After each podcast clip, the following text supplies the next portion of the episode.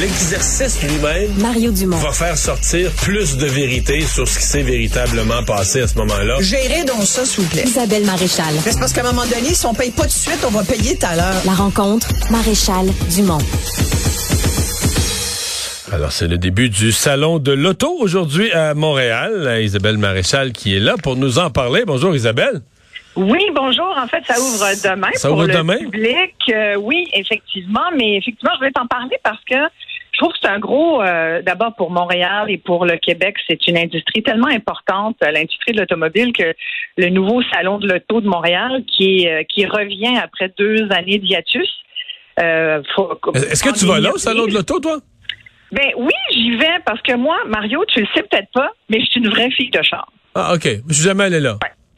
Tu n'es jamais allé au salon de l'auto, mais Je pense que je une fois, je pense que je une fois comme politicien, là. Ouais. Je pense que j'avais fait une mini apparition, mais je- Ah non, éc- j'adore les. En fait, j'adore les voitures. J'ai- J'aime beaucoup. J'ai eu l'occasion même de titiller du volant à une certaine époque euh, euh, quand j'étais euh, dans ma post-adolescence et mon, mon début de jeune adulte. J'ai fait euh, un peu de course automobile, la course sur classe. en- Ah, OK, OK, OK.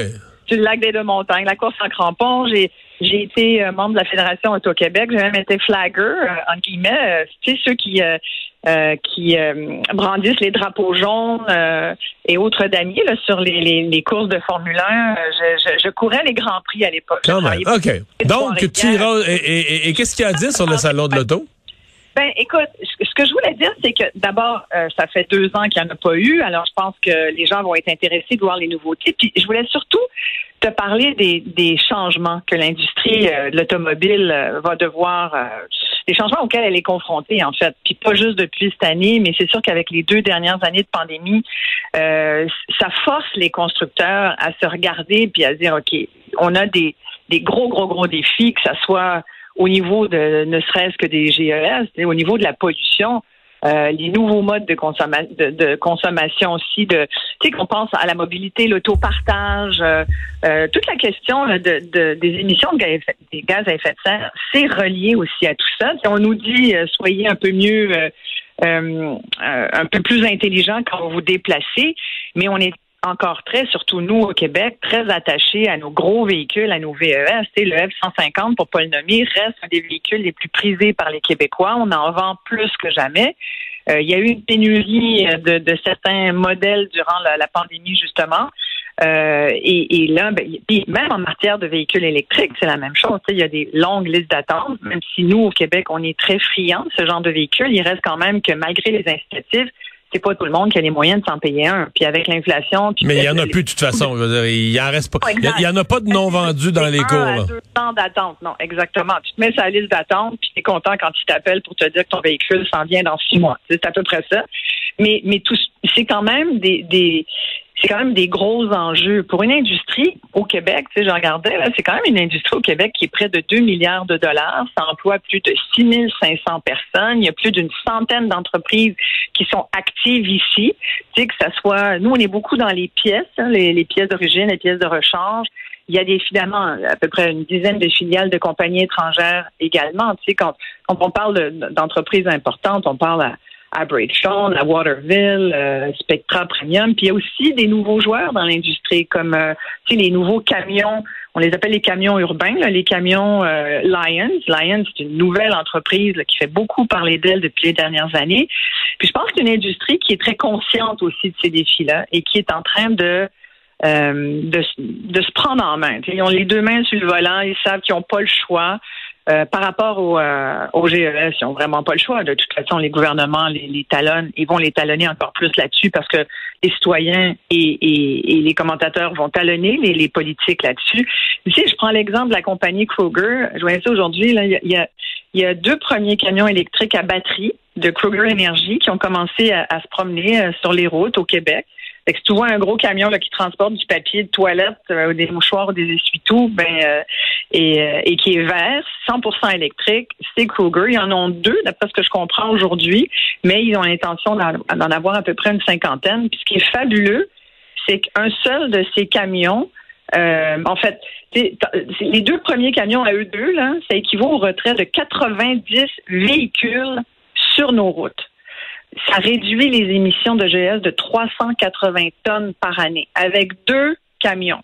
C'est quand même assez fabuleux. C'est des économies de carburant là, qui se chiffrent à 150 000 litres par année. Donc, je pense qu'on n'a pas le choix. Il faut aller là. Je pense que l'électrique, c'est l'avenir de l'industrie de l'auto. Et je pense que les constructeurs n'auront pas le choix. De toute façon, de, plus en plus, euh, il y a des constructeurs qui l'ont annoncé. je voyais, ouais, là-dessus, je voyais Steven ouais. je pense, c'est-tu lundi ou, à la fin de, soit au début de cette semaine ou à la fin de la semaine passée, qui disait qu'au Canada, le nombre de modèles, pas de véhicules, mais de modèles différents en, pendant l'année 2023 va doubler. C'est quelque chose qui y avait 70 modèles de véhicules électriques, des différentes compagnies. Il y a des compagnies qui en ont juste un, des compagnies qui en ont trois, quatre. Mais tout ça faisait 70 modèles. Puis ça me disait qu'à la fin 2023, on allait avoir plus autour de 140 modèles différents euh, de toutes les compagnies. Là. Fait que c'est, c'est, le, choix est de plus en plus vaste dans toutes sortes de types de véhicules. Puis, je pense qu'il y a beaucoup, il va y avoir sans doute qu'on va rentrer dans une ère d'essai-erreur. Puis avec justesse, tu le dis bien, puis euh, tu sais, j'ai hâte de voir les modèles au salon de l'auto, mais d'après ce que j'ai compris, il y a effectivement, il y aura beaucoup de VUS encore, dont des modèles qu'on a qu'on n'a pas eu encore ici au Canada, parce que les véhicules les véhicules utilitaires sont hyper populaires, au détriment de la voiture traditionnelle. Ouais, mais c'est parce que c'est mieux. Je sais pas pourquoi on a cette ben discussion-là, parce que c'est les écolos qui nous ont mis ça dans la tête. Je veux dire, c'est mieux. Là. Je veux dire, euh, mettons, euh, tu sais, les téléphones cellulaires, les grosses maillotches qui rentraient pas dans une poche, il en reste plus non plus. Les gens aiment mieux les VUS, c'est un meilleur véhicule, t'as plus de rangement, euh, etc. Fait qu'ils s'en vendent plus parce que c'est mieux, là. Non? les familles, je pense que nous, au Québec, pour la tenue de route aussi, là, tu sais, l'hiver, avec nos ben conditions. oui, exactement. On est plus en sécurité. Un peu plus haut. Euh. Mais puis en même temps, il y a toutes les critiques qui ont été assez négatives à l'endroit des VUS, puis qui le sont encore. Ça tend à, tu sais, je pense que il faut quand même se rendre à l'évidence. Tu sais, il y a, n'importe quel expert d'industrie va dire qu'aujourd'hui, ils sont beaucoup moins polluants qu'ils l'ont déjà été. Ça reste des véhicules hyper performants, mais beaucoup plus économiques qu'à une certaine époque. Le comprenons-nous sur VUS, là? Quand on dit VUS, pas toutes des Yukon, pas, toutes des Yukon ou des Hummer, il y a de plus en plus de petits VUS, euh, sais, qui dépensent. Un V4 ou un, v, un V6, là. Quelqu'un qui a un V8, là, on s'entend, tu pollues, là. es un gros pollueur. c'est pas, un gros, pas, un gros pourcentage des VUS qui ont un V8. Il y en a pas tant que ça. bon, exactement. C'est surtout des V6, surtout parce que les surtout des V4. Maintenant, c'est des V4. Ah, ben, c'est parce que maintenant, c'est des mini VUS. En fait, c'est des, c'est des fonds. C'est une espèce de plateforme de voiture sur laquelle ils donnent une allure de VUS. Il y a ça. Exactement c'est, bon, on pourrait rentrer euh, dans les dans les euh, considérations de chacun des modèles, mais ce qui est intéressant dans ce que tu disais aussi, c'est que c'est vrai qu'il y a des nouveaux modèles. Il y a aussi ben, des nouvelles entreprises. Et je voyais qu'il y avait Lotus qui s'en venait sur le marché. C'est une compagnie. Écoute, pour moi, Lotus, c'est légendaire. C'est, c'est, une compagnie britannique. Euh, qui c'est juste le nom. je les connais juste en Formule 1. oui, c'est ça, exactement. Et là, ils s'en viennent avec un hyper VUS tout électrique euh, qui promet 600 km d'autonomie. 260 km euh, à l'heure en heure de pointe, en pointe. Là. ça veut dire que ça, là, c'est, c'est plus dans euh, j'ai 60 à 90 km, puis après, je m'inquiète, je vais être obligé de pousser mon auto. C'est plus ça, là. Maintenant, on est dans des, des performances, puis surtout dans une autonomie. Tu sais, tout le monde a au moins 400, 600, tu sais, à peu près 400 euh, pour la plupart des modèles, puis euh, de plus en plus, ça va être du 600. Tu peux faire de la route, là. T'as as Porsche aussi, la compagnie allemande, qui, qui, qui a annoncé qu'ils voulaient que 50% de leur production euh, en version électrique euh, euh, soit soit hyper efficace. Ça c'est intéressant, mais c'est vraiment l'électrique, je pense, qui va dominer les prochaines années. Puis au niveau de l'industrie, je reviens un peu à, ce que je te disais en début. je pense une industrie qui doit prouver qu'elle peut être une bonne citoyenne écologique, tourner ses chaînes de production vers l'électrique, mais aussi faire beaucoup plus de place à la diversité, aux femmes.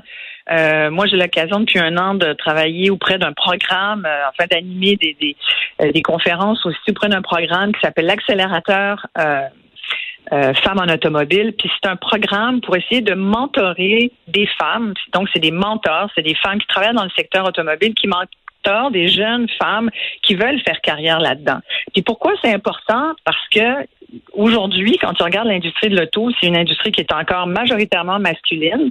Les femmes représentent environ la moitié de la population active globale, pas besoin de le rappeler, on est la moitié du monde. On est des grandes consommatrices de véhicules, on achète des voitures, on est autonome. Il y a seulement le quart de la main-d'œuvre dans le secteur automobile qui est féminin. Ça n'a pas de bon sens. Et c'est sûr, à mon avis, les, constructeurs automobiles n'ont pas le choix. Il faut qu'ils fassent plus pour attirer les femmes, leur permettre d'accéder à des postes de direction. C'est tout le débat aussi sur les conseils d'administration, mais au-delà de ça, c'est des postes de leadership, des postes de direction. Comment on y arrive? Et surtout qu'il y avait un sondage qui avait été rendu public l'année dernière, euh, qui a été euh, publié dans Automotive News. Euh, c'était auprès d'une centaine de professionnels du secteur, hommes et femmes, puis on demandait à l'un et à l'autre de, juger un peu de cette industrie-là. Et les principales conclusions, c'était assez troublant, pour pas dire dramatique, c'est que près de la moitié des femmes qui travaillent dans le secteur de l'automobile ont dit si je pouvais aujourd'hui, avec tout ce que je sais, je choisirais un autre secteur d'activité parce que je trouve pas ça drôle de travailler dans cette industrie-là, qui est une industrie encore très macho. Et si c'était à refaire, donc, elle ferait autre chose. Écoute, plus d'une femme sur deux qui dit ça. Pourquoi? Parce qu'il n'y a pas assez de diversité, il n'y a pas d'inclusion et elles, se sentent euh, pas capables de défoncer le fameux plafond de verre. C'est vrai que on est en 2023, puis ce que je te dis là, j'aurais pu te le dire il y a 20 ans, mais ça reste encore la même affaire. Et les principales différences entre les hommes et les femmes, en ce qui concerne les, aspects les plus importants de leur carrière dans l'industrie de l'auto, c'est être capable d'avoir une culture d'entreprise qui est positive pour les femmes, puis qu'elles aient des possibilités d'avancement autant que les hommes. C'est drôle aussi parce que 82% des femmes disaient que le secteur favorise les hommes, alors que 25% des hommes, eux, disaient ben il n'y a pas vraiment d'avantage à la diversité et, euh, tout est correct. autant c'est comme inversement proportionnel. Proportionnel. Les hommes disent tout va bien dans notre industrie, les femmes sont bien traitées à 80% puis les femmes à 80% disent le contraire. Tu comprends? Il faudrait que les deux se parlent, puis surtout que les deux travaillent ensemble. Et c'est ce qu'on essaie de, de, faire avec euh, des conférences comme euh, Femmes en automobile. Euh, écoute, je trouve ça, je trouve ça intéressant d'en parler parce qu'on parle rarement de, de l'aspect femme quand on parle de voiture. Euh, on a l'impression que c'est une industrie qui est, qui est faite pour les hommes, par les hommes, mais il y a beaucoup de femmes qui ont les deux mains sur le volant et qui ont bien l'intention de peser sur le gaz, mon cher Mario. Merci Isabelle. Bye bye, à demain.